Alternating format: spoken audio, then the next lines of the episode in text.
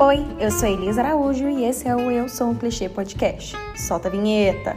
Brincadeira, todo mundo já sabe que não tem vinheta. Então vamos direto para o assunto do dia, que é terapia. Eu abri uma caixinha de pergunta lá no meu Instagram. Se você ainda não me segue, siga agora, arroba Elisa Araújo P, Elisa com Z. E perguntei para vocês, meus seguidores, o que vocês gostariam de me ouvir falar, né? Sobre o que vocês gostariam de me ouvir falar. E o tema que ganhou foi terapia. Talvez porque esteja todo mundo doido. Talvez. Não posso garantir nada, mas acredito que sim. Ou talvez também porque a cada 10 frases que eu falo, 9 começam com abre aspas. Não, sabe o que a minha psicóloga falou sobre isso?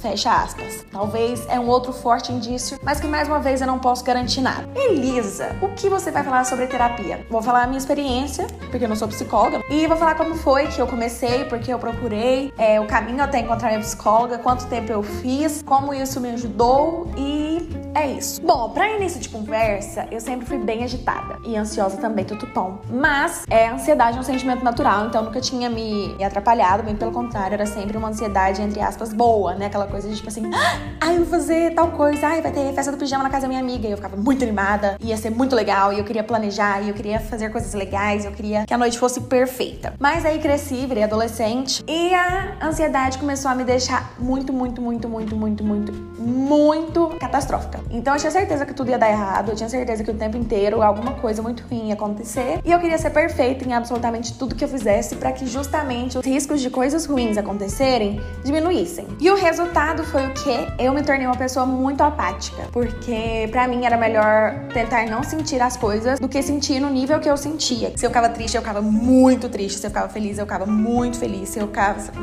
é, com raiva, eu ficava com muita raiva. Então eu preferi tentar não sentir nada do que sentir de formas exageradas. O resultado deste resultado também foi muito ruim, porque isso acabou fazendo muito mal para mim, com as crises, as famigeradas crises de ansiedade. Mas tudo isso foi um processo. Eu lembro que eu comecei a ficar mais apática, assim, quando eu fazia ensino médio. Então foi em 2000, eu formei em 2012, então foi em 2010, 11, 12. Eu passei na faculdade, comecei a faculdade de engenharia, larguei, depois fiz cursinho, depois fui pra faculdade de publicidade e propaganda. E no meu segundo ano de faculdade foi quando realmente a ansiedade começou a atrapalhar minha vida. Começou a me impedir de fazer coisas que antes eram muito tranquilas para mim, como por exemplo, me apresentar em público. Nunca tive problema de me apresentar em público, muito pelo contrário. Sempre me dei muito bem, então seminário que tinha que fazer na faculdade, palestra que tinha que dar, qualquer coisa, para mim era fichinha que né, já falamos no primeiro episódio. Atrizes gostam sim de aparecer. E falei no plural para não ficar tão pessoal, mas sim, gosto de aparecer. Então nunca foi problema. Até que um dia eu tinha um trabalho para apresentar e eu tinha tanta certeza que eu não sabia nada do que eu ia falar e eu tinha me preparado, uma das poucas vezes que eu tinha me preparado.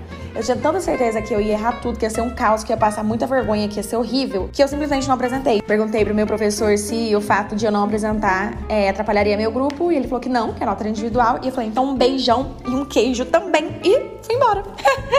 Apenas bombei na matéria porque eu não conseguia apresentar. E aí eu falei, peraí, algo de errado não está certo. Nessa época eu já estava estagiando também, então eu tinha meu próprio dinheiro, eu era dona do meu próprio nariz.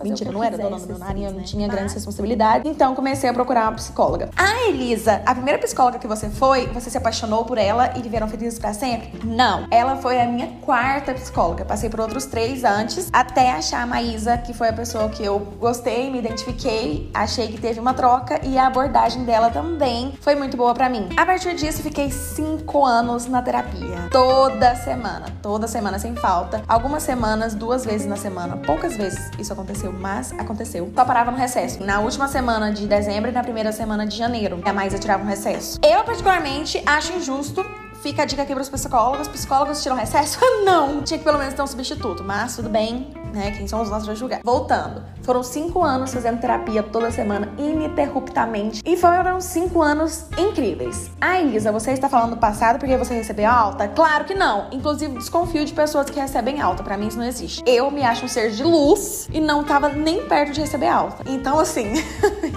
eu, que sou a régua do meu mundo, desconfio de pessoas que recebem alta. Para mim, a psicóloga cansou, falou assim: não, pra mim, sinceramente, essa pessoa aqui não quero ver nem pintar de ouro. E aí dá alta porque acha que não tem mais solução. Pessoas que realmente são normais, como eu, seres de luz nunca recebem alta. É o que eu penso, é a hashtag minha opinião. E quem gostou, bate palma, quem não gostou, paciência. Bom, e como foi meu processo de psicoterapia? Quando eu cheguei, eu tava num nível muito alto de ansiedade. É, eu tive uma crise de ansiedade em que eu achei que eu ia ficar louca. Então eu cheguei num estado de ansiedade muito, muito alto. E a Maísa identificou isso tratou algumas coisas que estavam mais latentes na época. E o que quer tratar? A gente vai conversando sobre, ela vai fazendo alguns apontamentos sobre minha fala, sobre como eu ajo, como por exemplo, eu nunca esqueci, num dos primeiros dias que eu tava contando para ela várias coisas, e ela falou assim: "Por que que você sorri quando você conta algo que é muito doloroso para você?" E, a, e eu nem percebia que eu fazia isso. Então, de início a gente foi tratando, conversando sobre alguns assuntos que mais mexiam comigo, que me desestabilizavam mais, para que eu pudesse pudesse, né, voltar para um estado menos enérgico, com menos ansiedade, para depois a gente poder tratar outras coisinhas, né, outros assuntos que estavam sendo escondidos por essas questões mais latentes. Como assim? Vamos supor que eu chegar, que eu tenha chegado lá falando, Maísa, é, não gosto de nada no meu guarda-roupa. Eu odeio meu guarda-roupa, meu guarda-roupa é um lixo e isso me irrita, não sei escolher minha roupa, tudo é horrível. E aí a Maísa conversando, entendendo algumas coisas, né, a gente refletindo juntas, a gente chegou à conclusão de que aquele era o guarda-roupa que eu tinha, então que eu ia escolher as melhores roupas que eu gostava, as outras eu ia doar e dali pra frente eu ia começar a comprar roupas que eu gostasse mais. Para que depois disso a gente pudesse ver que na verdade o que eu não gostava era um buraco que tinha na parede,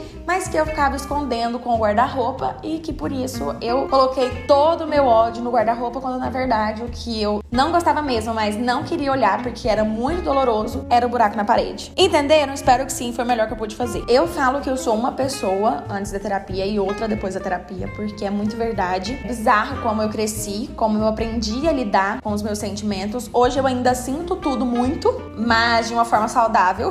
então, assim, quando eu tô feliz, eu tô muito feliz. Quando eu tô triste, eu tô muito triste. Quando eu tô com raiva, eu tô com muita raiva. Eu sei dar o valor que as coisas merecem. Então, se é algo que me faz ficar triste, eu valorizo aquilo de uma forma triste. Então, eu me permito sentir, ficar muito triste e viver aquilo para depois conseguir ir para frente. E além disso, eu tenho muito mais noção de quem eu sou, de quem eu quero ser, o que me dá muita força para bancar minhas escolhas, assim, sem sofrimento. Não me arrependo das escolhas que eu fiz, porque eu entendo que eram as escolhas que eu conseguia fazer na época, mas hoje, com a cabeça que eu tenho, com a noção que eu tenho sobre quem eu sou, eu pretendo é, fazer escolhas mais assertivas, né? Mais dentro daquilo que eu quero. E é isso. Espero que tenham gostado do meu relato.